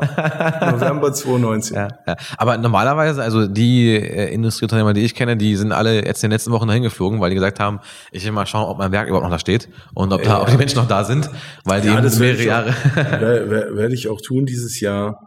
Aber unser technischer Geschäftsführer war schon dort Ah, okay. und der hat berichtet, alles gut. Ja. Wir hatten ja die Möglichkeiten äh, über, über Teams, das ist ja dann auch was Ja. Positives gewesen, wirklich regelmäßig zu kommunizieren, uns auch zu sehen. Und das, das, das haben wir auch genutzt in der Krise. Sag mal, wie viele Menschen arbeiten in Hasum? In Hasum sind wir im Werk um die 200 und in der Holding um die 100. Mhm, Also 300 Menschen insgesamt. Und äh, kennst du die alle? In der Holding kenne ich sie alle. Im Werk würde ich sagen, lerne ich sie gerade alle kennen. Also die Hälfte mindestens namentlich. Also ich denke, alle, die länger als zehn Jahre da sind in der Fertigung, kennt er auch. Kann ich so bestätigen. Aber ähm, bist du da näher dran an den Leuten? Dadurch, dass du ein bisschen operativer eingebunden bist, vielleicht auch? Ja, es kommt auch drauf an, auch nicht jeden, aber ich äh, denke auch teilweise aufgrund des Alters ähm, ist es schon so, dass ich dort das eine oder andere Gesicht vielleicht besser kenne und ähm, dann auch vielleicht nochmal das eine oder andere Gespräch anders führe und dann nochmal die Sorgen und, und Nöte dann von den Kollegen mitkriege Hm. und das dann dementsprechend auch weiterspielen kann. Mhm. Ja, aber ihr, ihr zahlt nicht tarifgebunden, ne? Wir sind nicht äh, im, im, im äh, Mandeltarif der IG Metall, genau. Mhm. Zumindest, Ist das ein Problem? Zumindest in Hasum nicht. Ähm, das kann ich jetzt gar nicht sagen. Also äh, letztendlich ist es natürlich schon so, die Menschen, die meisten Menschen gehen arbeiten, um Geld zu verdienen Mhm. und, und nicht, äh, weil sie ihr, ihr Unternehmen toll finden. Das sind eher wenige, das sind die Idealisten. Das sind 20 Prozent der Menschen. Und die werden gerade, die Idealisten werden gerade weniger, die hätte ich gern, aber gelingt nicht so. Ähm, also Musst du Lisa fragen. Ich, ich, ich würde mal, ich würde mal sagen, äh, das ist eher ein Problem als ein Vorteil. Mhm. Aber es ist ja, es ist ja wirklich so, das, das, das was du sagst, Pareto-Prinzip, 20 Prozent der Mitarbeiter machen 80 Prozent der Arbeit und 20 Prozent der Mitarbeiter bringen auch 80 Prozent des Umsatzes. Und ähm, diese 20 Prozent braucht man eben. Und in den Industrieunternehmen ist es leider so, diese 20 Prozent sind eher 5 Prozent und nicht 20 Prozent. Aber ja, normalerweise sollte das gelten. Sag mal, Philipp, wenn du jetzt so vielleicht abschließend ein bisschen einen Blick wirfst auf, auf die Hildesheimer Unternehmerlandschaft ähm, und vielleicht auch generell auf die Stadt Hildesheim, worüber denkst also was denkst du darüber? Was denkst du erstens über die Stadt Hildesheim? Bist ja hier aufgewachsen. Ähm, gib uns mal so ein bisschen äh, Zuversicht für die Stadt. Ja, also ich glaube, da bin ich genau der Richtige, um das zu fragen, weil immer wenn ich darüber auch mit meiner Familie, mit meinem Vater oder meiner Mutter rede, ähm, dann bin ich doch hier tief verwurzelt. Echt? Äh, Ja. Nicht mal auch in Hildesheim, sondern in Hasum. Ähm, da kann man Flachsig haben wir gesagt, man könnte mir ein Haus in Borsum schenken und ich würde trotzdem nicht hinziehen, weil ich einfach Hasumer bin. ich äh, will nicht raus. Ich muss morgens meinen Kirchturm sehen und fühle mich hier einfach wohl. Ja. Also ich, ich, ich könnte mir gar nicht vorstellen, äh, woanders hinzuziehen. Natürlich war ich auch in der Vergangenheit, ich war schon mal ja in Mexiko, ähm, war schon mal drei, vier Monate in China, war schon mal drei, vier Monate in Harzgerode, als wir ein Werk da aufgebaut haben in Tschechien auch. Ähm, aber im Grunde genommen weiß ich, wo meine Wurzeln sind, wo mein Zuhause ist. Hier habe ich meine Freunde, hier habe ich äh, bis letztes Jahr meinen mein Fußballverein gehabt. Hier äh, gehe ich ins Fitnessstudio, Okay. hier gehe ich golfen. Ähm, das ist einfach für mich wichtig, dass ich diesen Ausgleich und diese Nähe nach Hildesheim oder Hasum habe, ähm, um dann auch einen Ausgleich zu kriegen. Das ist sehr, sehr gut, weil als äh, zukünftiger auch nicht nur Entscheider von der jetzigen Firma, sondern von der Schurte Gruppe, äh, heißt das für uns, die Gewerbesteuer bleibt hier. Das kann man so sehen, ja. und eben damit verbunden auch die Arbeitsplätze und auch die Innovation. Also es ist schon so, dass, dass die Schlote-Gruppe oder dass generell Schlote ähm, die Innovation in Hildesheim vorantreibt und dann aber die Ergebnisse dann ausstreut global. Kann man das so, sagen? So, so ist das Ziel. Man muss natürlich jetzt noch die eine oder andere politische Entscheidung abwarten, ob das auch nachhaltig so umsetzbar ist. Okay. Äh, ich sag mal, wenn, wenn der Strom in Deutschland nicht billiger wird, äh, wird man diese Themen mhm. auch früh oder lang äh, wahrscheinlich auch Richtung Osten verlagern. Ähm, das kommt so ein bisschen auf die politischen Entscheidungen auch mhm. drauf an, aber wenn die, ich sag mal, die Rahmenbedingungen soweit gegeben sind, mhm. ähm, denke ich, dass es genauso ist, wie du sagst. Mhm. Sag mal, einer unserer Podcast-Gäste war Floyd Janning. Und der hat auch verraten gehabt, dass er ähm, bei euch PV-Anlagen an die Dächer baut. Ja. Äh, ist das schon im Gange oder was, was passiert da jetzt gerade? Ja, das läuft soweit. Äh, die, die Planungen sind alle soweit abgeschlossen. In den Werken in Branden, Brandenburg und in der GRW äh, sind die Panels schon auf dem Dach. Mhm. Und äh, kommende Woche Montag ähm, beginnt dann die Firma Sonnenthaler auch in Hasum die Panels auf Dach zu bringen, Ach, dass wir okay. dann zeitnah dort auch die Anlage in Betrieb nehmen können. Mhm, mh. Ist ja auch ein Investment, um eben äh, wettbewerbsfähig zu bleiben, ne, langfristig ja, zum einen natürlich das und zum anderen auch, äh, ich sag mal, ein Thema, was mittlerweile von den OEMs gefordert wird, dass äh, man bei, ich sag mal, Auftragserteilung gesagt kriegt, du musst so und so viel Strom wirklich grün erzeugen, mhm. ansonsten kriegst du eine schlechtere Bewertung von uns. Mhm. Sag mal, äh, wir haben äh, eben drüber gesprochen ähm, mit Wettbewerbsfähigkeit und da hatten wir eben die Strompreise angesprochen, dass eben andere Unter Unternehmer aus den Nachbarländern eben vielleicht da besser unterwegs sind. Jetzt machen die Amerikaner mal Folgendes, die zwingen bei der Auftragsvergabe einen Lokalanteil. Das heißt, sie sagen, klar, kannst einen Auftrag haben, aber du musst mindestens 20 Prozent von dem äh, Gesamt sagen, nehmen wir mal, sagen, sagen wir mal Umsatz, von dem Gesamtumsatz irgendwie in, äh, in den USA verbracht haben oder, oder irgendwie umgesetzt haben. Meinst du, das könnte eine Lösung sein, dass wir die Leute verpflichten, also quasi in die freie Marktwirtschaft ein bisschen eingreifen, aber nicht zu stark und dann die ein bisschen verpflichten, einen Lokalanteil zu haben? Da muss ich ehrlich sagen, da habe ich mich noch zu wenig mit beschäftigt und ich treffe ungern auch politische Aussagen, deswegen. Mhm. Also eins, glaube ich, muss man klar sagen, Protektionismus kann keine Lösung sein. Mhm. Müsste eigentlich eher die Innovation sein. Genau. So, und, und ich meine, dass die Amerikaner das machen, das hat ja auch Gründe. Mhm. Und, und Local Content Entscheidungen haben ja auch immer etwas damit zu tun, ob man Volkswirtschaften entwickeln will oder nicht. Mhm. Und in, in Teilen mag das als temporärer Eingriff richtig sein, ich glaube aber, dass ganz grundsätzlich äh, die Dinge dann gut funktionieren, wenn wir keinen Protektionismus brauchen. Naja, aber jetzt wir sehen das aber im Moment ganz deutlich. Die Welt wird sich aus meiner Sicht dort äh, in, in drei Bereiche aufteilen. Und die Asiaten und die, und die Amerikaner und wir Europäer müssen gucken, wie wir klarkommen. Mhm. Das ist meine persönliche Einschätzung. Mhm. Mhm. Ja, und deswegen brauchen wir auch irgendwann sowas wie eine Vision für Europa. Wir brauchen erstmal eine für unser Deutschland hier und dann brauchen wir mal eine für Europa. Ich bin voll bei dir, wenn du sagst, Protektionismus ist keine dauerhafte Lösung.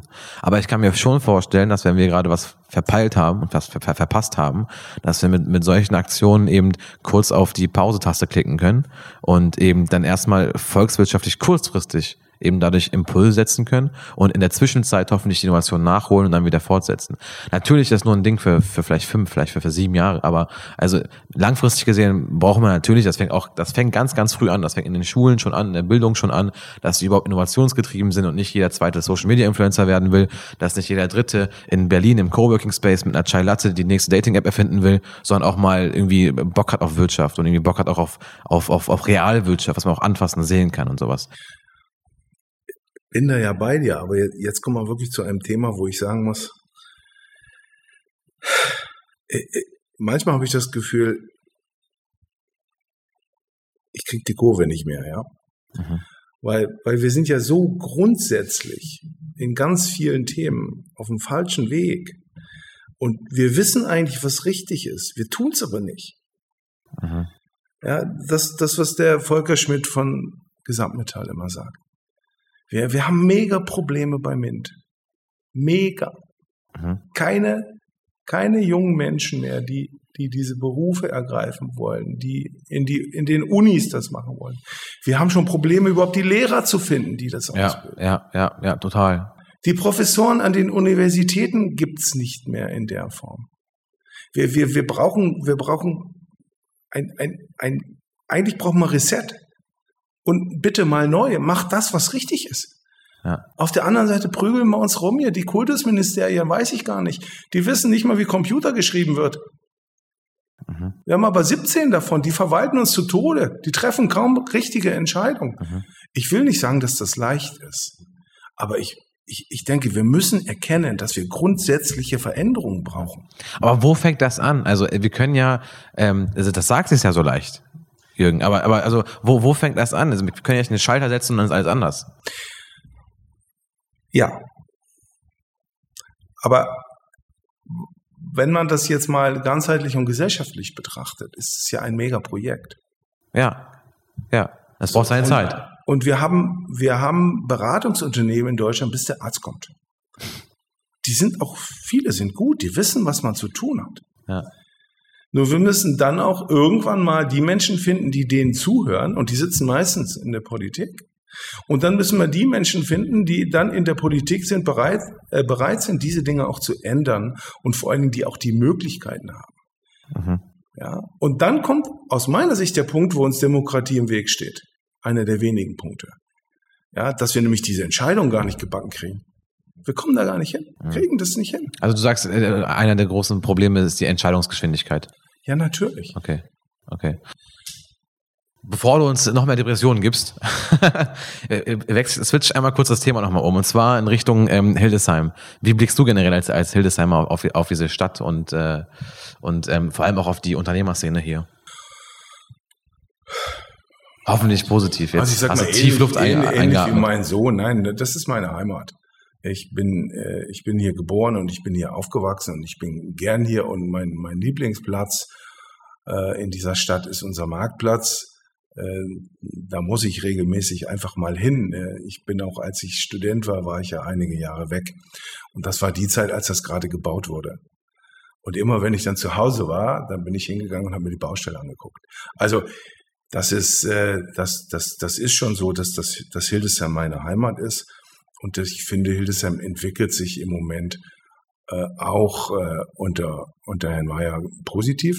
Okay. Ähm, ich finde es toll, dass wir unsere, unsere Hochschullandschaft so entwickeln. Mhm. Schade, ich denke, wir haben es alle mitgekriegt, der Friedrich ist verstorben. Und er hat unglaublichen Anteil daran. Mhm. Äh, und ich würde mir wünschen, dass wir genau an der Stelle weitermachen und äh, dass es uns dann noch gelingt, äh, dass wir die Unternehmerlandschaft hier in Hildesheim noch stärker verbinden mit den Hochschulen, denn dann wird es gute Ergebnisse geben können. Wir als Schlote versuchen das gerade intensiv. Da reichen die Hildesheimer Hochschulen äh, nicht ganz aus, weil wir hier leider zu wenig technische Themen haben. Mhm. Aber wir haben in Hannover und Braunschweig noch gute Hochschulen. Aber das ist, glaube ich, ein ganz, ganz wichtiger Aspekt für Hildesheim. Wir sollten an der Stelle weitermachen, weil wir werden niemals äh, eine industrielle Hochburg werden. Aber wir können, wir können sicherlich äh, eine Stadt werden, die genau dieses Thema äh, Verbindung von Hochschulen mit Unternehmen und Entwicklung von Hochschulen, gerade mit, mit wichtigen Lehrstühlen nach vorne treiben kann. Das würde ich mir persönlich sogar wünschen. Mhm. Mega. Vielen Dank, Männer. Ähm, wir werden mit unseren Podcast-Gästen immer mal wieder sprechen. Das heißt, vielleicht in ein, zwei, vielleicht in zweieinhalb Jahren nochmal, um dann mal zu schauen, was haben wir damals gesagt und was ist jetzt Stand der Dinge. Was hat sich verändert? Was hat sich, Klammer auf, äh, leider, Klammer zu, nicht verändert? Ähm, und bin auf jeden Fall, wäre ich dabei, wenn wir sagen würden, wir machen in zwei Jahren nochmal eine Folge. Freue ich mich, wenn ihr dann wiederkommt. Und ähm, ja, vielen, vielen Dank für eure Zeit. Danke für die Einladung. Danke. Das war wieder eine Folge unseres Podcasts High Wirtschaft. Für mehr Infos und Tipps rund um Wirtschaft, Digitalisierung und Marketing folgt uns auf Instagram und LinkedIn und checkt unsere Webseite www.markenverjüngung.de.